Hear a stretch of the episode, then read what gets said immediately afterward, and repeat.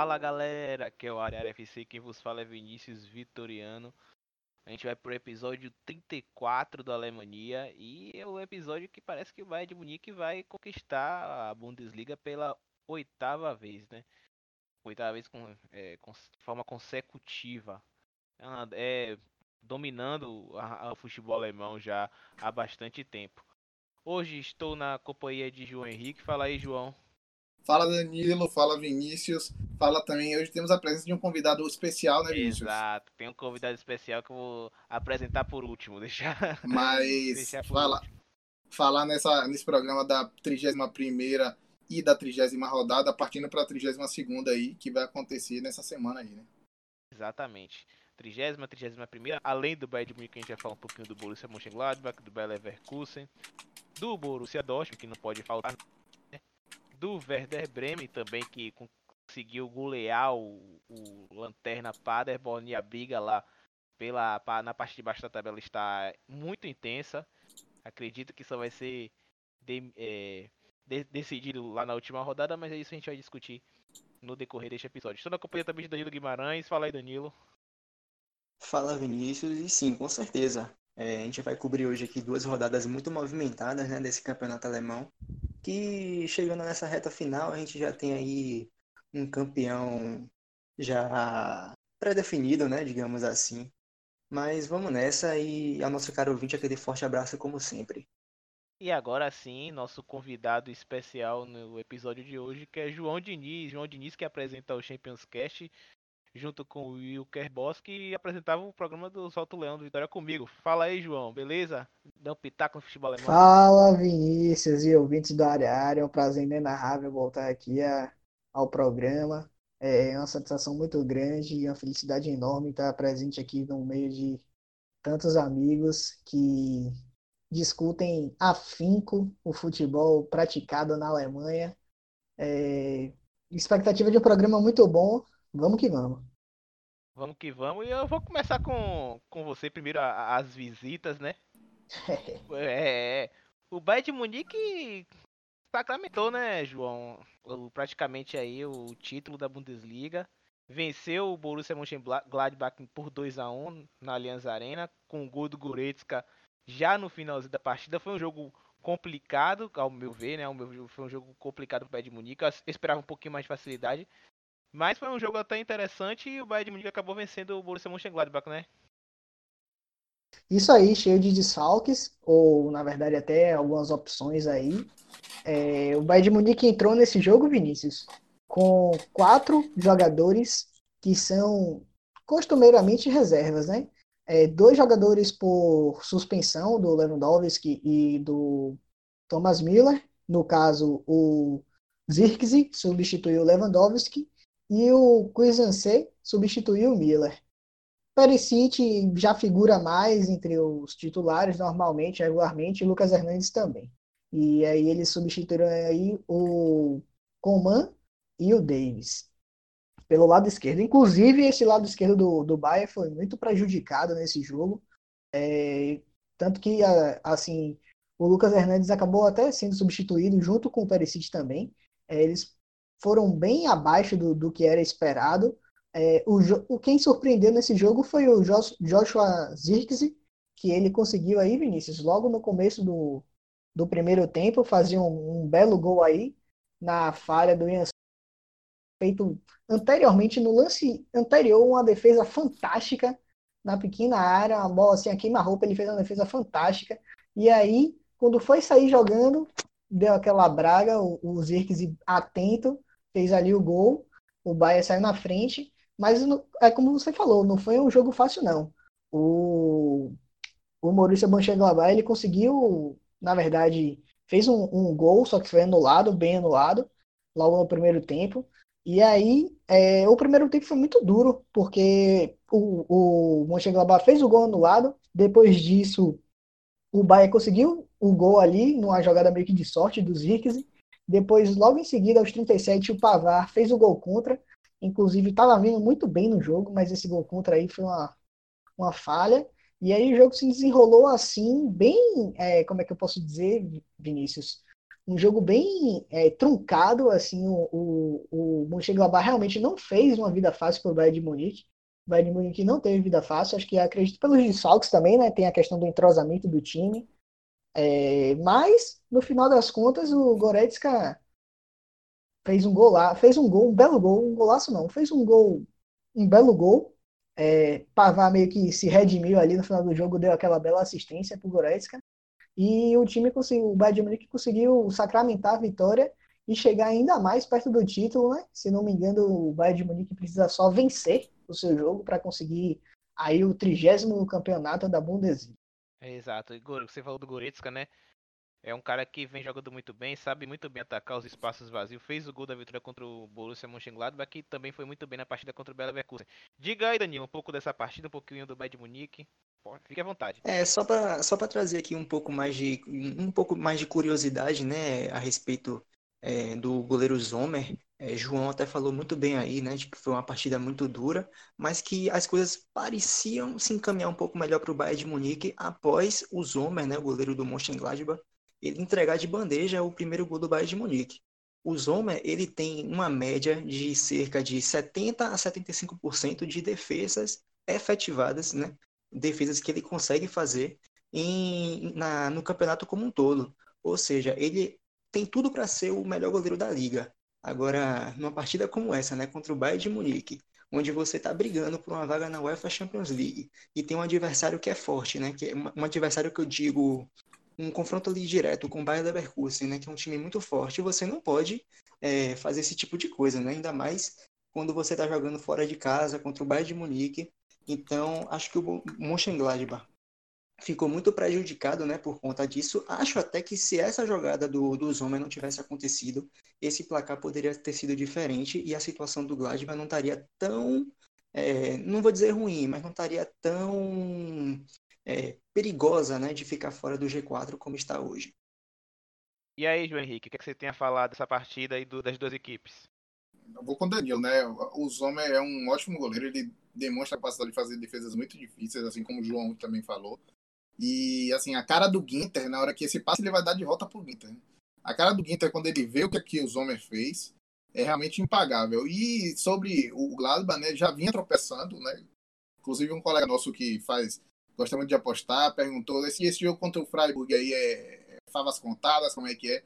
Ah, você falou no programa passado, não foi, Vinícius? Foi, foi. Não seria jogo fácil contra o Freiburg. O Freiburg tem Nunca foi. muito enjoado.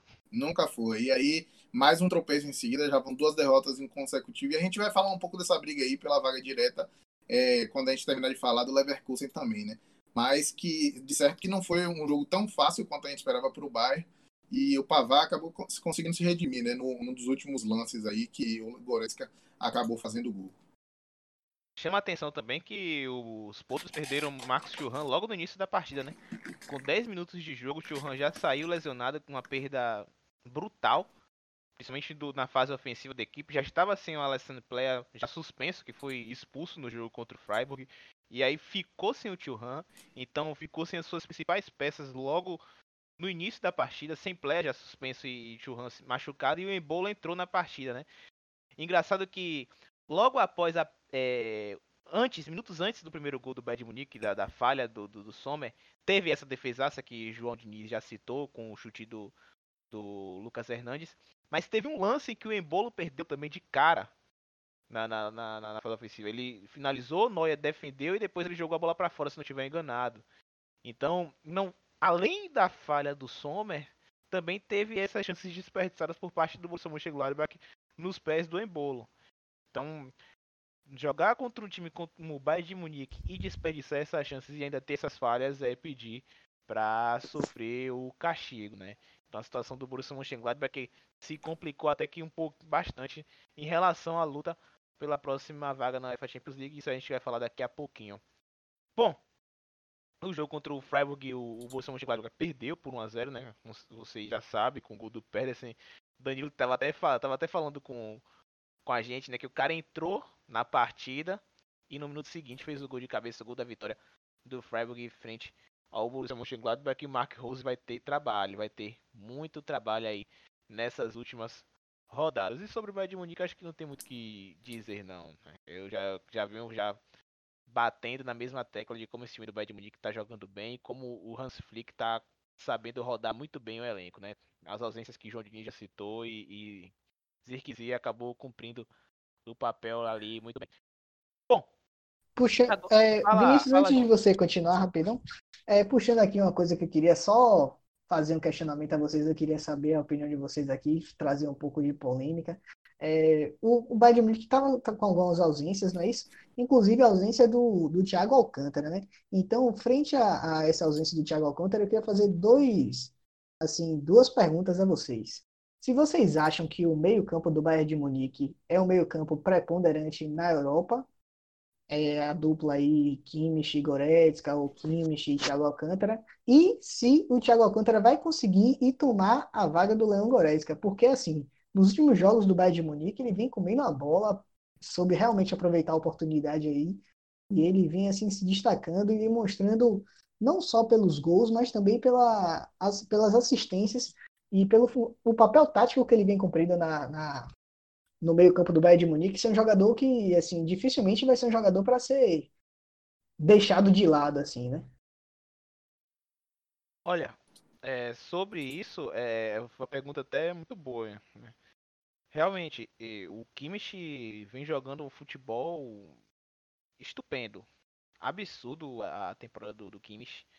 Eu não vejo, eu vejo poucos meio-campistas jogando o futebol que o Kimmich vem jogando atualmente na, na temporada. Acho que dá pra pensar um, dois ali que joguem na, no meio-campo. Talvez o De Bruyne, o Kevin De Bruyne no Manchester City. Não, só, só me vem a cabeça até agora o De Bruyne, mas obviamente tem outros jogadores também que vem fazendo um, um, uma temporada excelente. Mas realmente é uma dupla de, de, de meio campo ali. De, não gosto de falar volante porque é uma carga pejorativa, como se fosse cão de guarda, mas eles não são. Mas são dois meio campistas que estão jogando muita bola. Tem algo a falar aí, Danilo? Você quer falar? É, então, é, como, como o João falou, né? O Thiago Alcântara, ele é um jogador de, de muita qualidade, né? E muito dificilmente é um jogador que vai aceitar é, ser banco de reservas, né? Agora, ele, no caso, em comparação ao Leon Goretzka, eu acho que ele está um pouco atrás. Acho que o Leon Goretzka, ele é um dos grandes pilares dessa equipe. Mais tarde, quando a gente for falar a respeito de o que é preciso para ganhar o Bayern de Munique, eu ia falar justamente isso, né, dos pilares. Acho que o Leon Goretzka é um desses pilares. E o Joshua Kimmich, ele ganha muito pela sua versatilidade, né? porque ele é um jogador que, como você lembrou bem, ele joga uh, no meio campo, é, mas ele é lateral de origem, né? Então, se a gente for parar para pensar, eu, eu acho que o, o Thiago Alcântara está um, um pouquinho atrás desses dois aí. Não sei se ele volta para ser titular dessa equipe, mas caso ele tenha a, o interesse em continuar no Bayern de Munique, acho que será um reserva de luxo. Não, pode jogar ali na, no lugar do Cuisancê, né? Que jogou contra o Borussia Mönchengladbach na, na última partida, ele pode entrar ali no lugar do C, mas aí... E aí você vai bancar quem? Coman, e aí você vai bancar quem? Coman ou Gnabry? Porque não, um dos dois vai ter que pode, ser Ele pode sacar o C, pô. Ele pode sacar o não, e armar uma Voltando pro time titular, voltando pro time titular, digamos assim, porque o time titular seria Goretzka, Kimmich, Gnabry, Miller, é, Lewandowski e Coman. Thiago Alcântara, pra mim, aí é banco. Sim. É isso. Ele é um colocar dos que... um Miller, aí sim, realmente. Ele é um dos que tá com um contrato para vencer, né? Inclusive, a gente. Justamente. Tava até compartilhando algumas coisas no, nos grupos que a gente tem. Né? Ele é um dos que tá com um contrato para vencer. Tem amargado uma reserva, mas eu concordo com, com o Danilo quando ele disse que o Goretzka tá um pouco à frente do Thiago Alcântara, porque é, por mais que o Thiago Alcântara tenha uma criatividade muito maior, o Goretzka ele é mais atento aos espaços. Mas o, o Thiago Alcântara ele é mais atento a como fazer a bola chegar nesses espaços. Então o Goretzka, para mim, ele é mais físico, ele encorpa mais o meio de campo, principalmente com a, com a evolução dele enquanto jogador, enquanto pessoa, que a gente vê que ele é um cara que mudou muito desde que chegou do Schalke, né? E ele, ele dá uma profundidade muito legal, né? E é interessante perceber também como nesse meio campo do Bayern Munique, que foi característica durante muito tempo dos times do Bayern Munique, sempre, sempre tinha um marcador nato, né? O Timoshuk, você teve o Luiz Gustavo, você teve jogadores dessa característica, e hoje a gente não tem um jogador de marcação exclusiva nesse meio de campo. Então a mudança de filosofia, certamente isso começou com o Guardiola, né, que trouxe é, jogadores e uma filosofia de jogo não só de destruição de jogadas, como também de construção, jogadores mais completos. E o Kimmich coroa não só a transição disso aí, claro que intermediada pelo Felipe Lam, mas também a consolidação com o Joshua Kimmich aí. É, a linha de defesa do próprio Bayern Munique, ele já tem essa, essa, esse quê de construção, né? É, na partida contra o Borussia Mönchengladbach mesmo no último sábado, cansei de ver Boateng e Alaba dando passes verticais, que, tentando quebrar as linhas defensivas do, do Borussia Mönchengladbach, sempre procurando o Cuisancê, ou o Gnabry, ou o Perisic, ou até o próprio Zirkzee, né? Então, é, a, o futebol, digamos assim, nos últimos anos, ele vem se transformando muito. As equipes que querem dominar o jogo por meio da posse de bola, eles precisam desses jogadores de construção já de trás, né? Tanto da, da, da zaga, no meio da zaga, e dos jogadores que ficam ali no, dos meio-campistas. E é, realmente foi uma, uma, uma indagação pertinente em relação ao Thiago Alcântara e o seu espaço ali na equipe titular. E, e, vai ser complicado de conseguir esse espaço, porque eu concordo com todos aqui. O Goretzka ele tem algo de diferente, ele dá esse, esse quê diferente à equipe do Borussia, do Bayern de Munique, principalmente em relação à ocupação dos espaços. Bom, agora a gente vai falar do Bayer Leverkusen, né? Que perdeu para o Bayern de Munique na trigésima rodada, né? Tomou 4 a 2 abriu o placar, depois levou a virada por falhas, digamos assim, individuais. O primeiro gol ali foi falha do Diaby ali, o Goretzka, Goretzka ó, novamente acabou roubando a bola do Diaby e dando passe pro Coman, como empatando o jogo, e aí depois houve a virada. E depois, na, na, na rodada seguinte, na 31 rodada, empatou com o Schalke 04, né? E quase, quase perdeu pro Schalke 04. Kadrek fez uma defesa espetacular com a cabeça de Gregoriti. Quase, quase, quase perde, tira o Schalke da, da como posso dizer assim, tira o Schalke da, da do fundo do poço, né? Do jejum. é, do jejum, que a gente sabe que o Schalke está a 12 jogos sem vencer.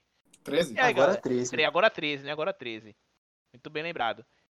E aí, o que é que você vê desse Bayer Leverkusen, hein, Danilo? Você que assistiu essa partida contra o Schalke 04 aí. Será que o, o, o Schalke vai é, conseguir essa vaga na próxima FA Champions League?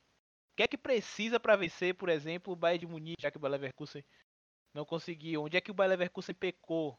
Que, né? Que deixa é deixa é esse que está acontecendo entre Bayer Leverkusen e Borussia Mönchengladbach? Pode falar um pouquinho dessa, dessa situação? É, então, a respeito dessa partida, né, como você falou muito bem, é, o, o Bayer Leverkusen ele ofereceu alguns espaços né, em momentos críticos para a equipe do Schalke 04. É, acabou dando um pouco de sorte, né, porque a equipe do Schalke 04 tem um, um problema ofensivo muito grande, ele não consegue marcar muitos gols.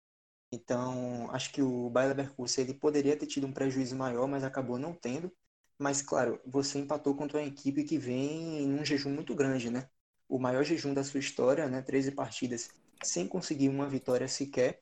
E a equipe do Bayer Leverkusen, ela, na, na, na minha opinião, não venceu essa partida por conta de erros de fundamentação técnica quero dizer, troca de passes, né? Alguns passes curtos, é, passes que seriam é, executados de maneira muito fácil. Ele errou, então acabou perdendo a bola muitas vezes. Muitos erros de finalização. É, e também a, queria falar um pouco do Paulinho, né? Porque o Paulinho, a gente vinha batendo nessa tecla de que o Paulinho ele merecia um pouco mais de oportunidade nesse time. O Paulinho que ele vinha entrando nos últimos minutos dos jogos e não tinha muito tempo, né, para mostrar seu futebol. Dessa vez a gente não pode reclamar disso. O Paulinho ele jogou é, boa parte dessa partida e o Paulinho ele foi um dos responsáveis, talvez até o maior responsável, né, por esse, por esses erros de fundamentação técnica, como eu falei. O Paulinho que errou muitos passes, errou muitas finalizações e no último lance da partida, né, uma, uma inversão de bola, né, do Paulinho que o jogador Schalke 04 roubou e chegou ao ataque, é, fez um cruzamento e o próprio Paulinho ele perdeu na, na disputa de cabeça né, ali dentro da área. Então, vinha o prejuízo poderia ser mais. Mas isso, né? Começou com a fraca. E é, até falar sobre isso porque o, o Beber, o Gladbach, eles parecem não querer a chance e desde que É, tá realmente é um deixa-deixa e parece que ninguém quer, né? Pena que o Wolfsburg tá muito distante ali dos dois, né? Entre o Borussia Mönchengladbach e o Wolfsburg são 10 pontos de diferença. E aí, João Henrique, onde é que o Bayer Leverkusen está pecando, né? Perdeu para o Bayern de Munique por falhas ali individuais, falhas do sistema defensivo. E agora tem uma tabela um pouco complicada também, junto ali com o Borussia Mönchengladbach. E aí, o que é que você vê nesse Bayer Leverkusen e o que os, o time do, do Havertz pode melhorar até o final?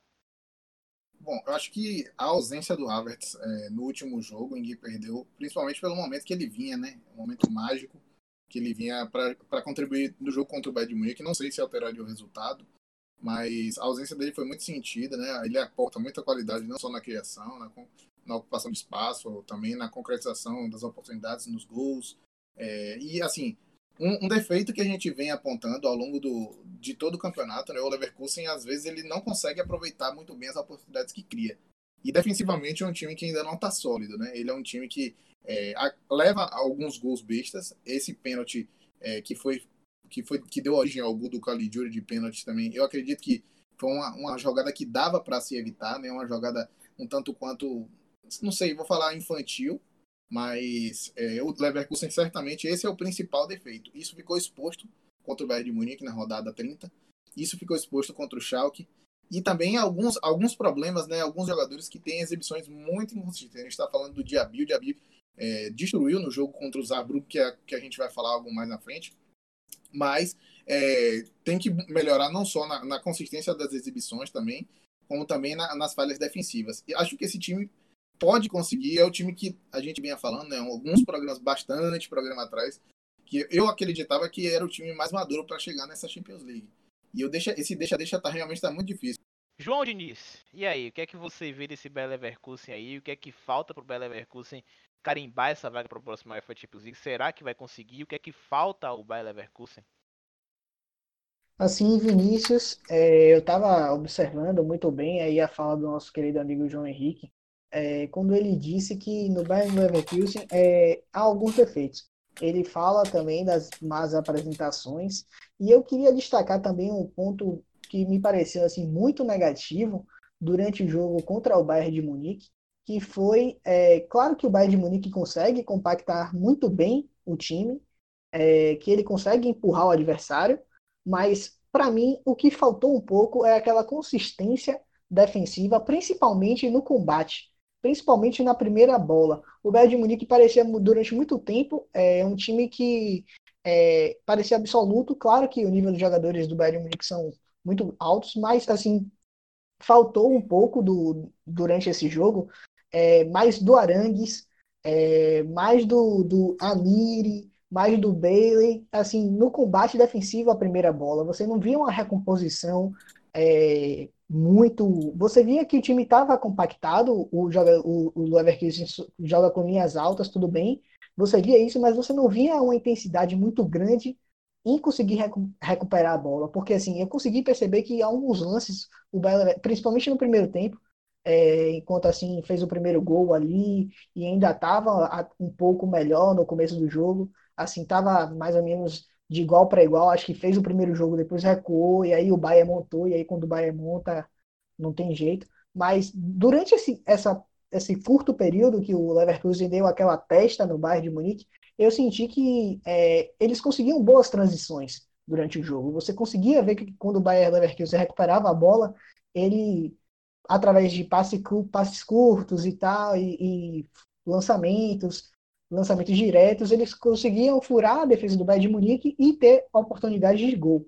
Foi assim, inclusive, que saiu o segundo gol, é, numa bola recuperada, em que o, o Wirtz conseguiu fazer o gol ali, um belo gol, em si, inclusive a cara do Neuer de que eu tomei esse gol foi, como o João disse no começo do programa da cara do Guinta, impagável, mas que eu acho que eles poderiam ajustar isso mais para o fim do campeonato e é como eu falei, assim, é, na verdade eu não falei, mas vou falar agora. É o Paulinho, ele, é como o Danilo falou, assim, ele é muito inconsistente. Tem partidas que ele joga bem, por exemplo, nessa partida, quando ele entrou no segundo tempo, ele melhorou substancialmente o time do, do Leverkusen, mas é, quando ele jogou, na última partida ele foi fraco. Ele demonstrou pouca técnica, é, dificuldade com, com rudimentos do futebol e, e, assim isso é um time que com certeza na Alemanha é notado Não, com certeza. E assim, é, o Diaby, ele é como o João falou, assim, tem partidas que destrói, tem partidas que ele não joga nada. Contra o Bayern de Munique, ele errou tudo. Tudo que ele podia errar, ele errou. Acho que até o, o comentarista da Fox foi o narrador da Fox, conseguiu. Ele deu umas alfinetadas boas aí no Diaby. É, não sei se vocês acompanharam a transmissão. O empate do Bayern de Munique foi ele que perdeu a bola, né? O Goretzka roubou Exatamente. a carteira e ele deu o passe em profundidade pro Coman. É, realmente Exatamente. foi uma, uma, boa tarde do Diaby, não. jogo contra o Era isso que eu queria pontuar, Vinícius, que o, o Bayer, o Bayer Leverkusen falta aquela, assim, aquela atenção no jogo, sabe? Você, assim, entrar no jogo ligado, disputar todas as bolas e tal. Acho que faltou um pouco disso e que talvez possa recuperar aí, né? Até porque, basicamente, ele só tem um candidato para lutar contra, né? Porque o, o Leipzig, ele não vai lutar, né? Praticamente. A, a, briga dele, isso, a briga dele é com o Gladbach. Então, eu acho que se concentrar, dá para manter esse G4 aí. Acho que, inclusive, tem, tem grande chance. É, o Bayer Leverkusen no primeiro turno, ao meu ver, tinha problema de concretização das oportunidades. Era um time que criava, criava, tinha volume de jogo e muitas vezes não conseguia concretizar essas oportunidades criadas. E agora você falou muito bem sobre essa questão do da falta de atenção e da falta de concentração em determinados momentos da partida. E agora? É, quem vai ficar com essa última vaga para a próxima UEFA Champions League? Borussia Mönchengladbach ou Bayer Leverkusen? Antes, deixa eu é, falar aqui a tabela, né, das duas equipes, quais são as próximas, os próximos jogos das duas equipes e aí vocês vão dizer aí quem é que vocês acham que vai ficar com essa última vaga. Vou começar pelo Bayer Leverkusen, que está na quarta colocação. O Bayer Leverkusen tem, nos últimos três jogos, o Colônia, certo? Esse jogo contra o Colônia é em casa, certo? É em Leverkusen. Então, é possível sim, é, é praticamente vencer. Depois do Colônia, ele vai enfrentar fora de casa o Hertha, lá em Berlim, né? O jogo fora. E por fim, na última rodada, vai enfrentar o mais. O mais que a gente não sabe se vai estar brigando para escapar dos playoffs ou não, né? Tem, tem essa questão. Já os Potros, os Potros eles vão, enfrentar, vão enfrentar o Wolfsburg, né? O Wolfsburg está na sexta colocação, então vai ser um adversário chato, um adversário duro, vai ser um adversário difícil de, de vencer. O lado, o lado bom é que o jogo será em casa, se bem que nesse período pós-pandemia tá uma doideira essa questão de, de mando de campo, mas isso é algo para outros episódios. Depois, ele vai enfrentar o time do Hertha, tanto o Leverkusen, ou perdão, vai enfrentar o Paderborn, Paderborn já praticamente rebaixado, né? Já matematicamente rebaixado, o, a, a, disposição do Paderborn para terminar, para cumprir essa tabela, ao meu ver, será mínima, então acredito que o Borussia Mönchengladbach não terá trabalho. E aí sim, na última rodada, vai enfrentar o time do Hertha Berlim, certo? Esse jogo contra o Hertha Berlim será em casa, será em Gladbach. Eu vou começar primeiro por Danilo. E aí, Danilo, quem você acha que vai passar aí depois de ter falado da tabela das duas equipes? Bayer Leverkusen ou Borussia é. Mönchengladbach? É, vou começar falando, né, que com esse tropeço do Gladbach e do Leverkusen, o Borussia Dortmund está classificado oficialmente para a UEFA Champions League, isso já é oficial. Nenhum dos dois pode mais alcançar o Borussia. É, agora, respondendo a sua pergunta, eu torço para que o Gladbach consiga essa vaga, porque o Gladbach ele é uma equipe muito tradicional que ficou muito tempo longe né, do protagonismo. Eu acho que o Borussia Mönchengladbach ele, ele merece um, um, pouco mais, né? Não que o Bayer Leverkusen não mereça, mas o Mönchengladbach eu acho que traria um pouco mais de, como posso dizer, um pouco mais de sal para essa liga, se assim posso dizer. Agora, em relação aos confrontos entre essas duas equipes, é claro que no papel o Leverkusen ele talvez tenha um pouco mais de acessibilidade a essa vaga. O problema é que o Bayer Leverkusen ele tropeça em jogos que ele não pode tropeçar, ainda mais quando se trata de adversários que brigam na parte de baixo da tabela, né? Então, eu acho que vai ser um confronto muito disputado entre essas duas equipes, não entre si, de fato, mas eles vão brigar de lado a lado até o final. E acho que a Bundesliga sai ganhando com isso aí. Vai ganhando. Lembrando que na última temporada, o Borussia Mönchengladbach terminou em quinto. Bateu na trave na última temporada e pode bater novamente na trave nessa atual temporada, que seria desolador, né, pra, para os potros. E você, João Henrique, quem você acha que vai ficar com essa última vaga aí? Bom, observando aqui os confrontos que você colocou, né, eu acredito que é o confronto que vai definir se o Gladbach vai continuar tendo chance, inclusive pode selar o destino do Gladbach nesse, nessa, nesse certame pela disputa do, da vaga continental, é o próximo jogo. Porque, de fato, é o adversário mais qualificado nesse momento, que é o Wolfsburg, né? O Hertha viveu um momento bom, mas tem tropeçado bastante. Acho que o Wolfsburg está oscilando, mas tem a melhor capacidade dentre os três aí de, de colocar dificuldades frente ao, ao Gladbach, que vem também de duas derrotas consecutivas. Eu não sei não, eu acho que eu, eu consigo projetar o, o, o Gladbach fazendo aí, é, acho que cinco pontos, talvez seis pontos na melhor das hipóteses, sete, mas difícil realmente a situação desse do time do, do Gladbach. Eu apostaria no Leverkusen, porque acredito que a tabela do, do Leverkusen está mais acessível, né? Principalmente porque está enfrentando um time que já não briga mais por nada da Bundesliga, né? Que é o Colônia, já assegurou praticamente a sua permanência, é, joga para cumprir tabela literalmente. O Hertha também que vive um momento mais de decadência após aquele aquela, aquela boa retomada, né, com vitórias sobre, sobre o comando do Labadia, que acertou o time e livrou qualquer tipo de ameaça, e no final com mais, né? Eu vejo o Leverkusen é, com duas vitórias tranquilamente aí, mas tem aquilo que o Danilo falou, né? É, o Leverkusen acaba é, falhando em momentos que não pode falhar, e talvez uma das coisas que a gente estava falando aqui, que são os discursos defensivos, muitos dos discursos defensivos do Leverkusen são mascarados pela posse de bola, né? O time possui muito a bola e acaba não sendo tanto tão testado contra adversários que o atacam. Isso acontece mais em adversários superiores, tipo Bayern de Munique, tipo Borussia Dortmund. Então, acaba mascarando um pouco, maquiando esses defeitos da equipe do Peter Boss. E você, João Diniz, quem você acha aí que vai ficar com essa última vaga? Vai Leverkusen ou os outros? Rapaz, eu tava analisando aqui, né, os confrontos e assim, o último confronto vai ser eu acho que pode ficar tudo para a última rodada, não vou mentir a você, porque assim, beleza, é, o Wolfsburg ele pode aí, assim, dar um trabalho ao Gladbach, tudo bem, é, mas assim, eu acho que o Wolfsburg não está tentando galgar mais muita coisa. É, ele está disputando ali com o Hoffenheim, tá, beleza, ok. Tudo bem, mas joga fora de casa. O Gladbach fora, joga em casa.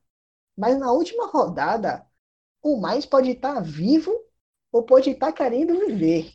E aí vai ser aquela coisa, porque assim, acho que a vontade de brigar para não cair vai ser muito maior do que a vontade de brigar para ficar na quinta posição.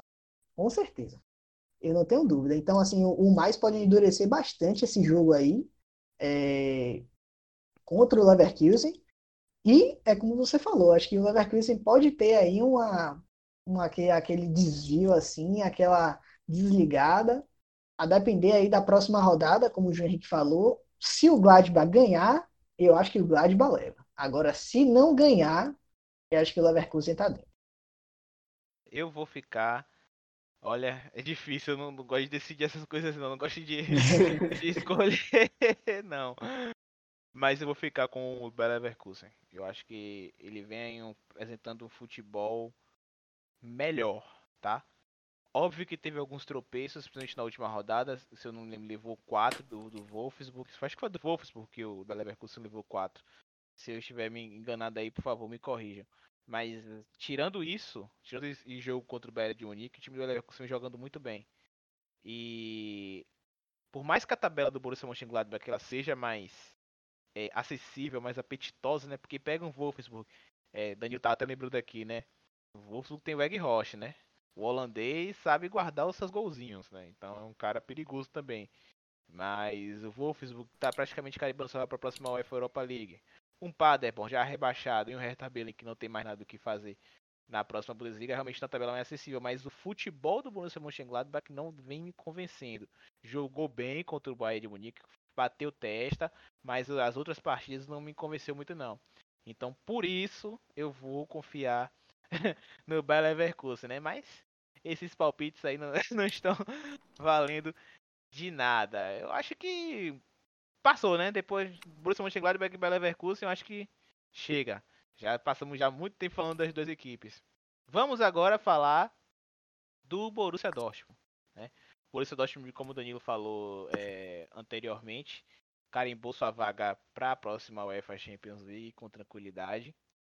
Venceu o Hertha e venceu o Düsseldorf, mas venceu o Düsseldorf suando, não foi, Danilo? No último minuto de jogo, mesmo com domínio, mesmo com volume de jogo, só conseguiu fazer o gol no finalzinho com o gol dele, né? Do Majin Buu e com vale se ressaltar, ninguém está falando do cruzamento, do passe, da assistência de Akanji, um cara injustiçado. Deu, fez um belo cruzamento pro Majin Buu fazer o gol da vitória contra o Fortuna do Düsseldorf. Fala um pouquinho aí, vai Danilo, dessas partidas do, do Borussia. É, então, desde que o Borussia foi nocauteado pelo Bayern de Munique, acho que ainda não conseguiu se manter firme, né? O Borussia que vem de três jogos é, jogando um futebol muito parecido, né? Aquele jogo contra o Paderborn, apesar do resultado de 6 a 1 o Borussia enfrentou sérias dificuldades no primeiro tempo, não conseguia jogar, não conseguia marcar, marcar gols, né? A troca de passe ofensiva também não estava dando muito resultado. É, no, no, jogo anterior, a mesma coisa, acabou vencendo por 1 a 0 a equipe do Hertha com o gol do Henrican, que, que não, não é um jogador de, que joga no ataque, né, um jogador de defesa. Ele jogou como zagueiro nessa partida, inclusive, substituindo o Max Hummels. E nessa partida é, mais recente, agora contra o Düsseldorf, o Borussia simplesmente não conseguia encaixar o, o seu setor ofensivo. Teve mais a posse de bola? Teve. Teve é, boas transições ofensivas? Teve também. Mas na finalização não estava conseguindo é, ser efetivo, né? Até marcou um gol com o Guerreiro, um golaço por sinal, mas o gol foi devida, devidamente anulado, né? A bola pegou na mão do jogador. Agora as coisas só começaram a acontecer depois que o Haaland entrou. E o Lucien Favre na transmissão ele foi muito criticado por não colocar o, o Haaland é, mais cedo, né? O Haaland não começou a partida, ele foi criticado. Não colocou no intervalo, foi criticado. Então, é, demonstrando aí, né, que o Lucien Favre não está nos braços da torcida, mais uma vez. E o Haaland é um grande jogador, né? você lembrou muito bem aí, a gente não pode deixar de elogiar o Akanji pelo cruzamento que ele fez, apesar de ter feito uma partida muito ruim. O Akanji que errou muitos passes nesse jogo. Ah, eu, eu, vou pegar no pé, eu vou pegar no pé, tem que pegar no pé. Não Vai lá. errou muitos passes nesse jogo, é, falhou na marcação, a gente pode a gente, eu consigo lembrar aqui claramente de duas ou três oportunidades do Dusseldorf na cara do gol, é, tudo bem que o time não foi efetivo também. Agora, no resumo da ópera, eu acho que o Dusseldorf merecia os três pontos. Vocês me acompanham nisso aí? Eu acompanho, eu concordo com você que realmente o Borussia Dortmund ele mereceu vencer o Fortuna Düsseldorf. Teve, realmente dominou a partida e, e segundo finalzinho salvou o time aurinegro. O que é que tem a dizer um pouquinho desse jogo aí, João Henrique? É, vou, o Borussia Dortmund, o Danilo fez um retrato perfeito aí, né? O Borussia Dortmund já tem alguns jogos aí, desde o jogo contra o Paderborn, que, foi, que desandou a fazer gols, mas tem que dar um descrédito aí pela, pelo Paderborn ter uma das piores defesas, a pior defesa confirmada aqui da Bundesliga, né? 67 gols sofridos, então o Dortmund tem encontrado dificuldades sim para concretizar as oportunidades que cria, né?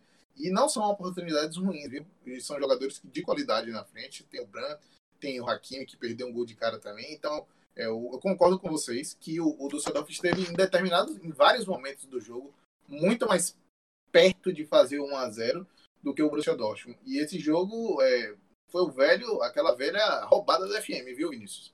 Porque você ah. tomar um gol de cabeça do Haaland, faltando 30 segundos para terminar, com um cruzamento de Akanji, realmente é inexplicável o que aconteceu. explica, né, porque o que o Dusseldorf está brigando para não cair. Mas fato é que três pontos, garantia da, na próxima temporada da UEFA Champions League e virar a chave aí para a próxima temporada, fazer contratações, reformular esse elenco aí e pensar em coisas maiores do que o Bayern ser campeão pela nona temporada consecutiva, né, em 2021. Quero fazer uma pergunta a, a todos a, a, aqui que está participando do episódio sobre o futuro do Borussia Dortmund, né? Já é mais uma temporada sem título, né? Ele acaba não vencendo a Bundesliga. É, também a Pokal ficou pelo caminho. E o Favre tá balançando. Tá balançando ou não tá balançando? Eu vou começar pelo João Diniz. Porque o Borussia Dortmund não, não vem oscilando bastante. E o Favre até agora não, não achou a sua equipe, né? Eu tava até lembrando com um amigo nosso sobre a temporada do Bayern de Munique, que tava jogando sem centroavante por boa parte, Alcácer se machucou, depois saiu, depois o Haaland chegou. E aí, João Diniz, o que você vê desse futuro do, do Borussia Dortmund? Antes eu vou trazer umas informações, né? Hakimi, como a gente bem sabe, é um jogador emprestado pelo Real Madrid. O Real Madrid emprestou. Será que o Hakimi vai continuar no Borussia Dortmund? Sei. É, tem Hag, né? Isso é uma outra informação. Tá é, especulado para substituir o do Santos Favre, né? Então, e aí, João, o que é que o Diniz, João Diniz, o que é que você acha desse Borussia Dortmund? Qual é o futuro do Borussia Dortmund? Bom, Vinícius, rapaz... Sem clubismo, sem clubismo. Sem clubismo. Eu vou tentar aqui fazer uma análise imparcial, né? Já que eu estou aqui na casa dos outros e, e eu tenho que aí a, a, a, me, me adequar né, aos, aos parâmetros. Uma análise sem clubismo. Eu acho que o elenco do Borussia Dortmund ele é sim qualificado. Eles têm sim peças muito boas. É, não vou dizer que ele todo é um elenco fantástico, surpreendente, mas eu acho que é um elenco que poderia dar mais. A, a sensação que me passa é que o torcedor do Borussia Dortmund espera mais do elenco dele, pelas peças que tem, pelo Haaland, pelo Royce. Claro que houveram contusões ao longo da temporada, isso prejudicou bastante. Houveram vários percalços de ficar sem atacante fixo, de ficar sem Alcácer. Mas, assim, quando você olha no papel para o Borussia Dortmund, você esperaria mais. Principalmente por, pela vacilada do Bayern de Munique no começo da temporada com o Nico Kovac. É, então, o Borussia Dortmund tinha tudo para ir alavancar. O Sancho, uma fase excelente. Ah, eu não consigo entender como é que o Lucien Favre, tendo Sancho, ele entra de reserva, pô. É, é, um negócio assim, uma coisa impressionante. Você coloca o melhor jogador do time, pra, na minha opinião. Eu gosto muito do Haaland. Haaland, para mim, é, é, excepcional. É outro que não tem explicação entrar na, ficar de reserva. É, Haaland é um jogador excepcional. Mas para mim, quem faz a diferença no Borussia Dortmund é Sancho. Para mim, porque ele cria, ele é aquele jogador buliçoso, ele define, ele faz tudo, cara. Ele é um jogador que é, quando foi especulado no, no, no, Chelsea, fugindo da pauta, fiquei super feliz, porque porra, é um cara muito velho. Eu não entendo porque esse jogador não joga. É uma coisa assim, muito. Porque eu fico velho, o Lucien Favre, ele inventa umas coisas assim que. É aquele. Porra, tem a sensação de que é o professor Pardal, entendeu? tipo assim. É sério, pô, eu não consigo entender. Às vezes ele. Eu já falei isso na Champions League, ele bota o Rumas para jogar sem ser pelo meio, sem ser centralizado. Ele bota o Rummels para jogar pelo, como se fosse um zagueiro de cobertura. Aí Rummels perde todas as bolas, porque ele não aguenta correr, ele não é um zagueiro assim, é um zagueiro de antecipação. É aquele zagueiro de. de é, a bola vai antes de chegar na defesa, ele já tá matando a jogada. E aí é uma das maiores características dele que ele desenvolveu no Bayern de Munique. Fazer depois dessa, quando ele mata a jogada, ele parte pro ataque, faz lançamentos, e inclusive o passe dele é muito bom e tal. E aí o Lucien Favre coloca o Ramos para jogar na esquerda, assim, cobrindo o, o, o Akanji, ou o Rafael Guerreiro. Não dá para entender algumas coisas assim que, que o Lucien Favre faz. Eu acho que o Dortmund podia render muito mais e que, para mim, com certeza vai mudar de técnico aí. Podem esperar que 2021 o Borussia Dortmund vai, vai sim ter uma cara nova no comando. É, eu acredito também alguns jogadores, acho que Danilo está mais a par disso, aí vocês da Alemanha podem falar melhor do que eu, mas eu acredito que é, o Borussia Dortmund também deve ter algumas caras novas, porque alguns jogadores devem sair é, no final do, da temporada, não é isso? Isso. É, só você falou do Sancho aí.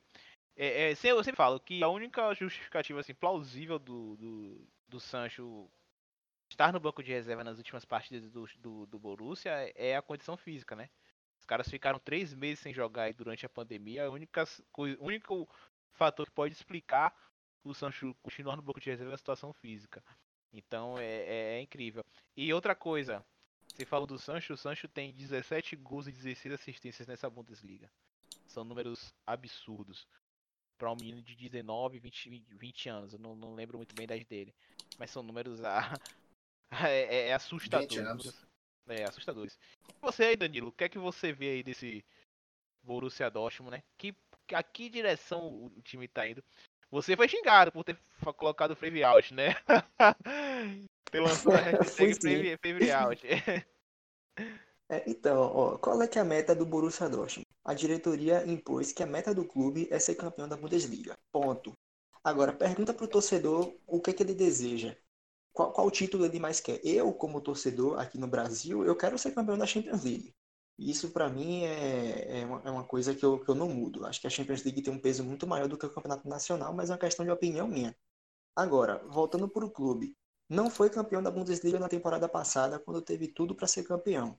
Então, será que vale a pena você manter o treinador e, embora não tenha sido culpado por tudo, é verdade, mas será que vale a pena manter um trabalho que tinha tudo para dar certo, mas que entregou de bandeja no final?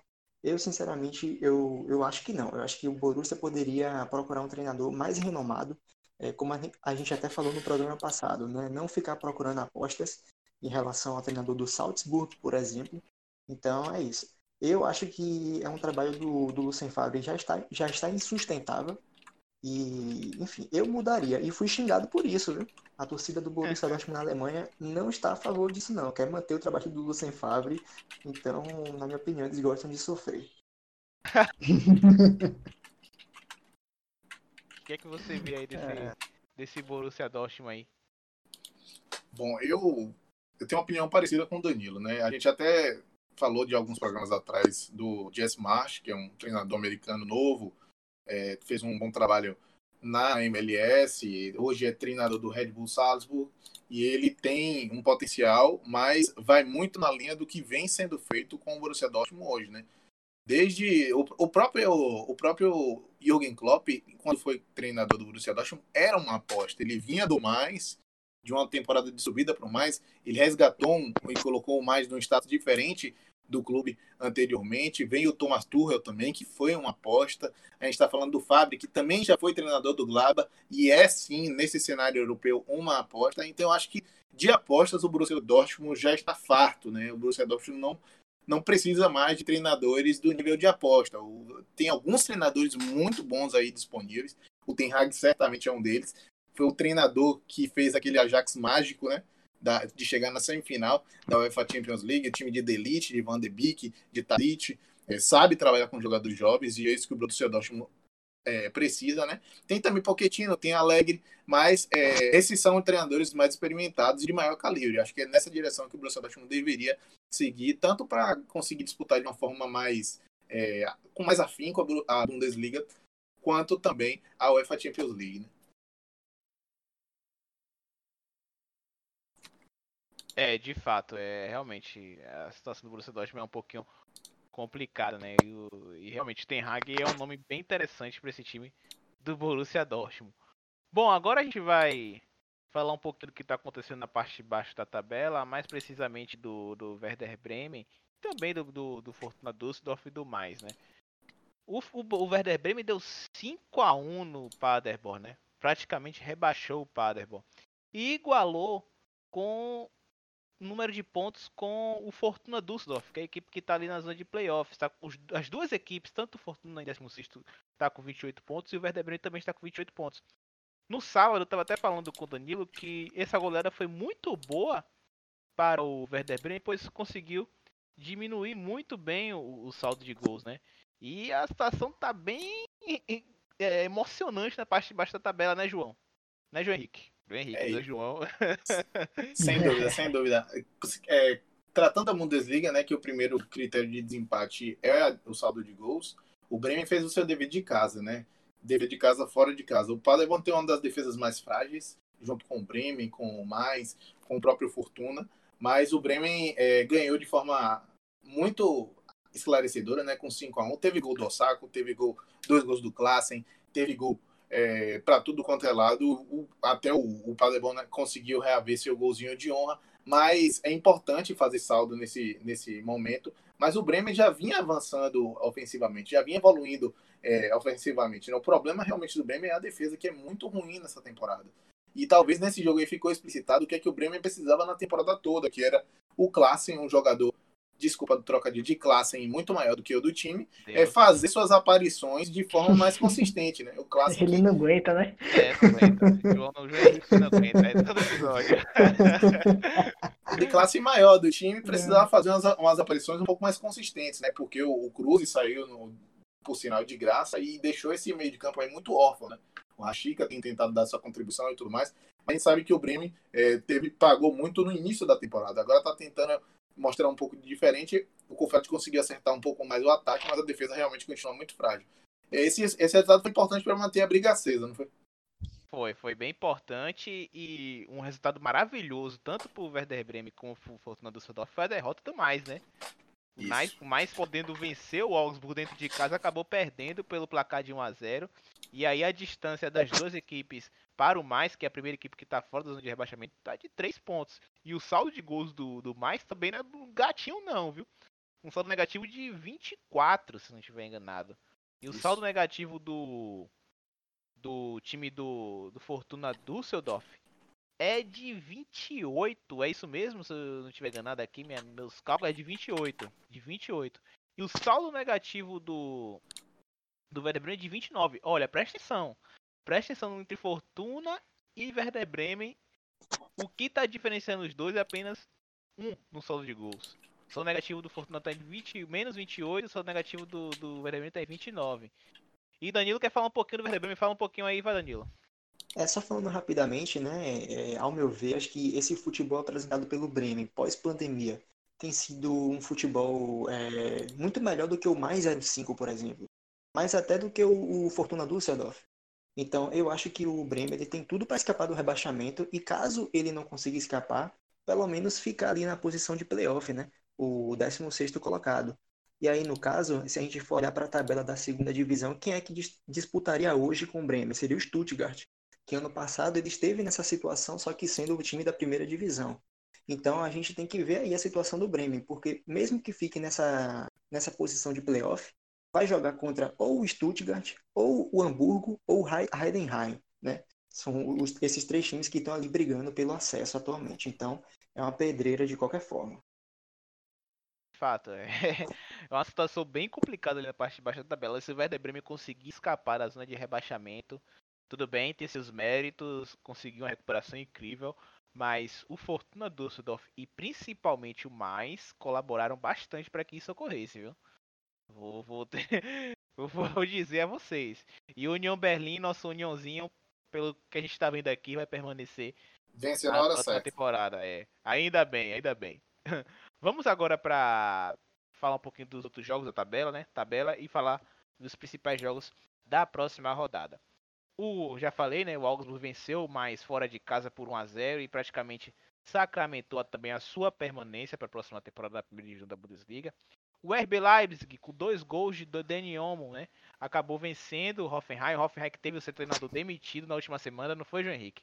Isso. O time, o Hoffenheim sem treinador até agora, jogando com o treinador interino acabou perdendo pro, pro Leipzig e o Hoffenheim tá ali na, é pegando a última vaga para a UEFA Europa League, né? Só que tem ainda tá brigando ali com o Freiburg e com o Schalke. Vá, vou colocar o Schalke ali brigando por essa última vaga, mas a gente sabe que o Schalke, inclusive o Schalke é, é, é, é um tema pra gente falar no episódio só, né? A gente não tá sem tempo para falar aqui do Schalke 04, a gente vai deixar para falar no próximo episódio, porque o Schalke é um tema interessantíssimo. Principalmente em relação ao futuro. É, outra partida que ocorreu foi o Union Berlin vencendo o Colônia fora de casa por 2 a 1 sacramentou sua permanência. Eintracht Frankfurt, nunca critiquei a de Hunter, nunca critiquei. Venceu 4 a 1 o, oh, o terceiro gol foi uma maravilha, uma lindeza. A jogada de camada. Jogou foi... muito. Foi o segundo, foi o segundo gol. Foi o segundo gol, foi o segundo gol. O que, o, que me, o que me espanta é André Silva fazendo gol. É. E foi de erro, Rapaz, então, é, é brincadeira foi... isso aí, velho. Quando o gol tem que ser bonito, tem que ser, né, velho? Tem que ser. Ele ficou com inveja da jogada de camada. Eu, pô, não vou deixar, não vou diminuir a, a qualidade não, dessa jogada, não. Eu vou concluir essa jogada com gol de letra. Vou, vou finalizar de letra. E aí, foi um golaço do André Silva e o Eintracht Frankfurt acabou vencendo o Hertha Berlin na capital por 4 a 1. Lembrou também que o Hertha Berlin ficou com um a menos por boa parte da, do jogo, né? Mas não vamos esquecer isso, vamos esquecer isso aí. O Frankfurt jogou bem, jogou bem. O time tá lá na, na, na metade da tabela, ali na décima colocação, né? Ad Hunter, confio em você. E por fim, Wolfsburg e Freiburg empataram por 2 a 2 né? No jogo que esse resultado não foi bom para nenhum dos dois, né, Vinícius? Nenhum dos dois, né? O Wolfsburg poderia carimbar sua carimbar não, né? Mas poderia colocar o seu pezinho ali firme na próxima é, UEFA Europa League, né? Principalmente na fase de grupos, né? Vai direto pra fase de grupos, porque a sétima, o sétimo colocado pega ali uma parte de playoffs. E aí, uma coisa importante, né? É bom de se destacar. A equipe que termina em sétimo vai começar a temporada muito mais cedo do que as equipes que vão diretamente à fase de grupos, né? A temporada para quem terminar em sétimo na Bundesliga vai começar em julho, quer dizer, não é em julho, né? Com essa questão da pandemia, ela vai se modificar, mas ela vai começar muito antes do que as equipes que vão diretamente para a fase de grupos. Então, todo o calendário ele é alterado. Então, seria interessante o Wolves classificar em sexto para ir direto para a fase de grupos. E aí, empatou com o Freiburg, que é outra equipe que está brigando por uma vaga na próxima UEFA Europa League. Bom, vamos agora para a próxima rodada. Vamos falar aí dos principais jogos. Vamos, vou dar a honras da casa aqui. Vou começar com o João Diniz. E aí, João Diniz, para você, qual é o principal jogo da próxima rodada, a 32 rodada da Bundesliga? Sendo clubista, o principal jogo da próxima rodada vai ser o Werder Bremen contra o Bayern de Munique. Esse jogo, para mim, vai pegar fogo, porque o Bremen tá daquele jeitão para sair da, da zona de rebaixamento. É, né? tá, tá afobado. É, não, não sei se conseguiria, por quê? Porque a diferença de gols, do saldo de gols dele pro mais, é muito alta. Então, assim, tem que ser uma combinação de resultados, assim, considerável para ele sair de cara e ocupar o lugar do mais. Mas eu acho que, assim, se ganhar, vai colocar fogo no parquinho aí. Provavelmente ser um jogo muito interessante, principalmente porque é na casa do Bremen. E é, o Bayern de Munique está querendo selar o, o, campeonato, né? Assim, mais cedo ou mais tarde vai ganhar o título, tudo bem. Pode até ganhar empatando se o, o, o Dortmund, se eu não me engano, perder. Mas é, o Bremen, assim, tá com a faca, tá com a faca no pescoço, assim, querendo saquear alguém a todo custo. Vai ser um jogão. Tá Espera-se, tá no desespero. Espera-se que, se, que seja uma partida bem movimentada. E você, Danilo? Qual é o principal jogo para você? É, gostei bastante aí da análise de João a respeito dessa partida e graças a Deus, né? A partida em que eu vou destacar não vai acontecer no mesmo horário, né? A partida que eu vou destacar é do, do Borussia Mönchengladbach contra o Wolfsburg. Essa partida vai acontecer na terça-feira, né? Pra gente amanhã às 1h30 né, da tarde.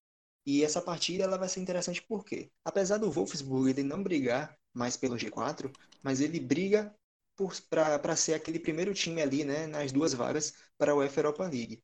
E também né, para correr um pouco atrás do prejuízo que foi o primeiro turno que o time fez né, de maneira muito indesejada pelo seu torcedor. Então o Wolfsburg ele quer dar uma resposta melhor para sua torcida então, expectativa de um grande jogo.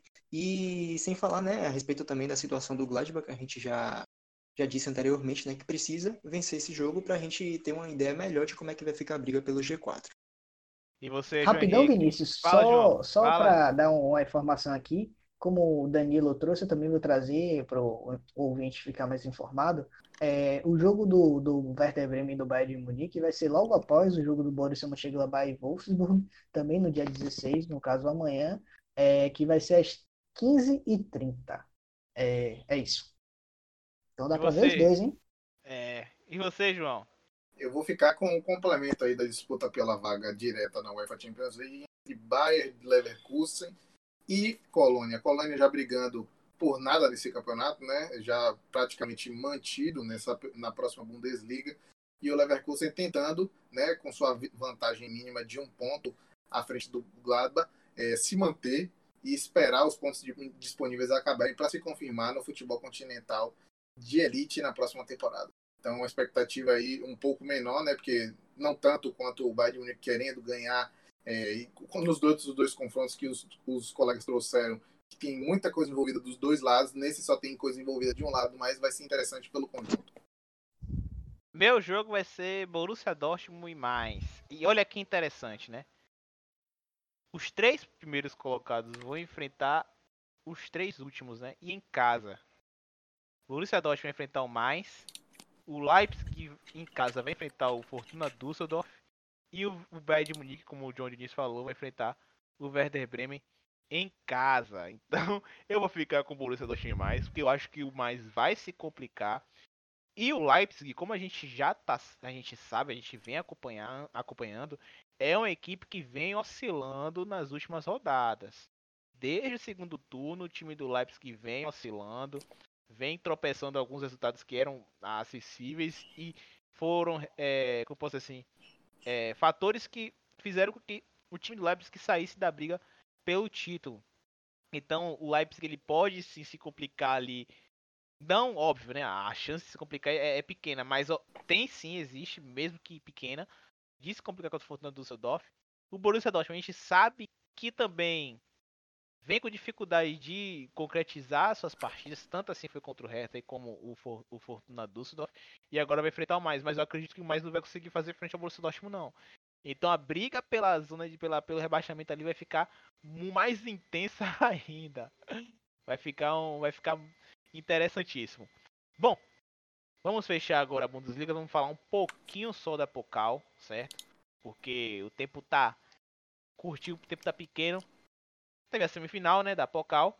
Saarbrücken e Bayer Leverkusen. E o Saarbrücken, infelizmente, não resistiu ao Bayer Leverkusen. O Bayer Leverkusen foi para a final. E o Bayern de Munique venceu o Eintracht Frankfurt, né? Então a final será entre Bayern de Munique e Bayer Leverkusen. E aí, João, o que, é que você tem a dizer, João Henrique? O que, é que você tem a dizer dessas partidas aí e a final, né? Da próxima, dessa, dessa Pokal, essa edição. É, falar da, da final, né, entre esses dois times, uma final muito esperada, né, dois times que apresentaram bom futebol durante o ano, né, tiveram seus momentos de oscilação, o Leverkusen oscilando um pouco mais no início e agora no final, mas teve um, um meio de temporada muito bom, uma curva muito ascendente. Eu acredito que se tratando de uma final, né, por mais que o Bayern Munique é sim favorito para esse jogo, a gente não pode descartar nenhum tipo de resultado, né? É um jogo certamente com sem torcida, é, que as, as forças técnicas vão se bater. É, e assim, o caminho para o Leverkusen, vou falar sobre a perspectiva do Leverkusen e vou deixar a perspectiva do Bayern para o pra João Diniz falar. É, então, assim, o Leverkusen ele tem que superar sim, simplesmente a sua pior falha frente ao próprio Bayern, né, na Bundesliga, que são as transições ofensivas, as transições defensivas, a, a capacidade de passe sob pressão no meio de campo, para poder fazer com que as, as hipóteses de vitória sejam mais possíveis. Seja na figura de, de uma exibição de gala do próprio Havertz, do Havertz, do, do Alário, que vem fazendo seus golzinhos, do Diaby numa noite, é, num dia inspirado. E, assim, tem peças, né? E a, a, defesa precisa mostrar um pouco mais de consistência.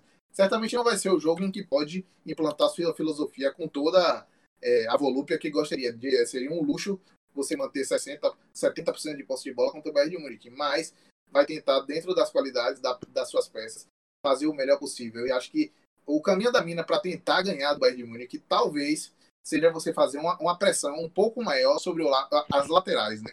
O, o, o, Alfonso Davis é sim um bom jogador.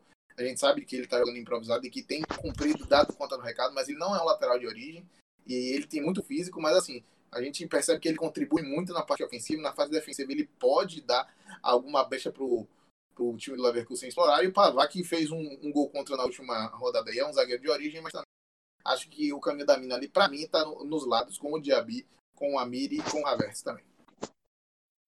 Você, Diniz, o que, é que você tem a falar um pouquinho aí do Bayern Munique nessa Pocal?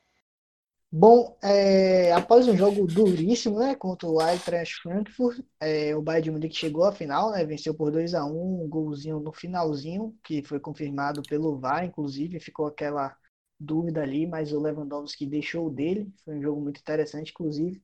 Mas, assim, falando mais aqui, nos atendo um pouco à, final, é, assim, eu concordo com o João Henrique, o caminho da mina para o Bayer Leverkusen é explorar as laterais e, principalmente, para mim, explorar a fragilidade de Alaba como zagueiro. É, embora eu goste muito do Alaba, eu não acho que ele é um zagueiro ainda plenamente convicto, formado. Acho que o Havertz ali entre um, se houver um embate entre Havertz e Alaba, eu acho que o Alaba pode se complicar assim. É, por mais que eu goste é, do, do Alfonso. Real, algo do Alfon... se ajustar, realmente. É isso, Vini. Por mais que eu goste do Alfonso Davis, eu acho que o Alaba é a peça-chave ali pro, pro, pro Bayer Leverkusen tentar, de certa forma, é, penetrar na, na, na, defesa do, do Bayern de Munique e é, conseguir aí um bom resultado. É, ficar atento também é, a, a, a pressão.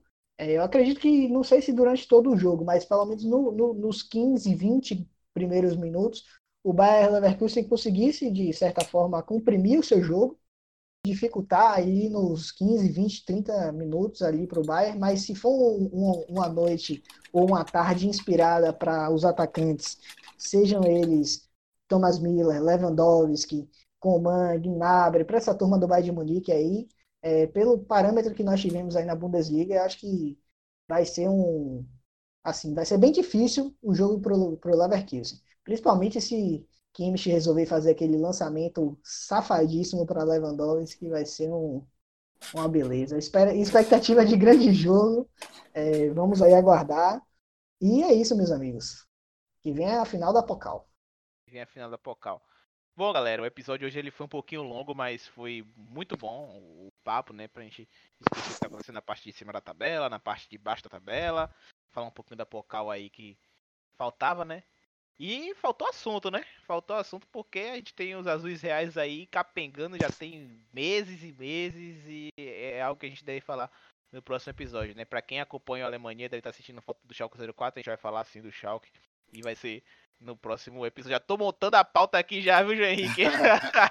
já tô montando a pauta aqui e, e acredito que o Schalke vai ser um das equipes que será falada no próximo episódio.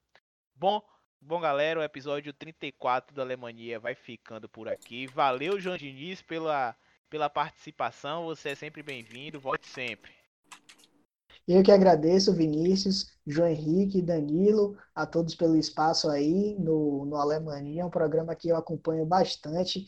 É, vocês são uns caras que eu gosto bastante, que sabem tudo de futebol, principalmente do futebol alemão.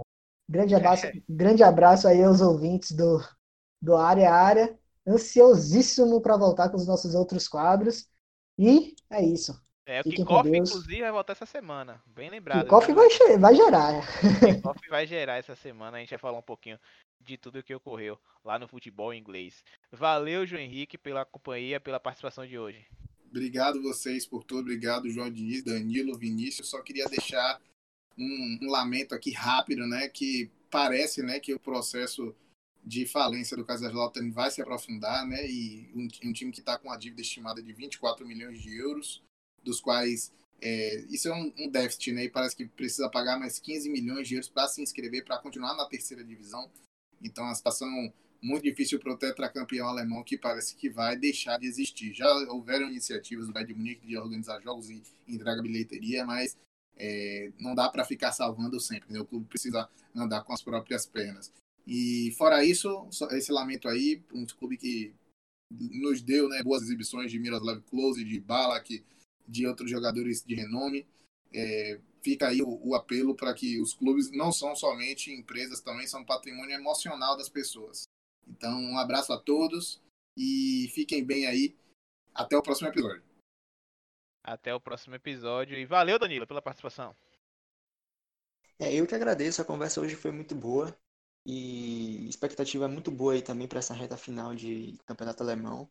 É, também aqui deixando aqui o agradecimento para para João Diniz, né? Um, um, prazer imenso ter ele aqui, acho que acrescentou bastante na nossa conversa. E também deixando aqui só uma informação Obrigado, bem breve, bem breve aqui no final, é a respeito de Pete Sek, ele que vai se aposentar do Borussia Dortmund em dois, 2021.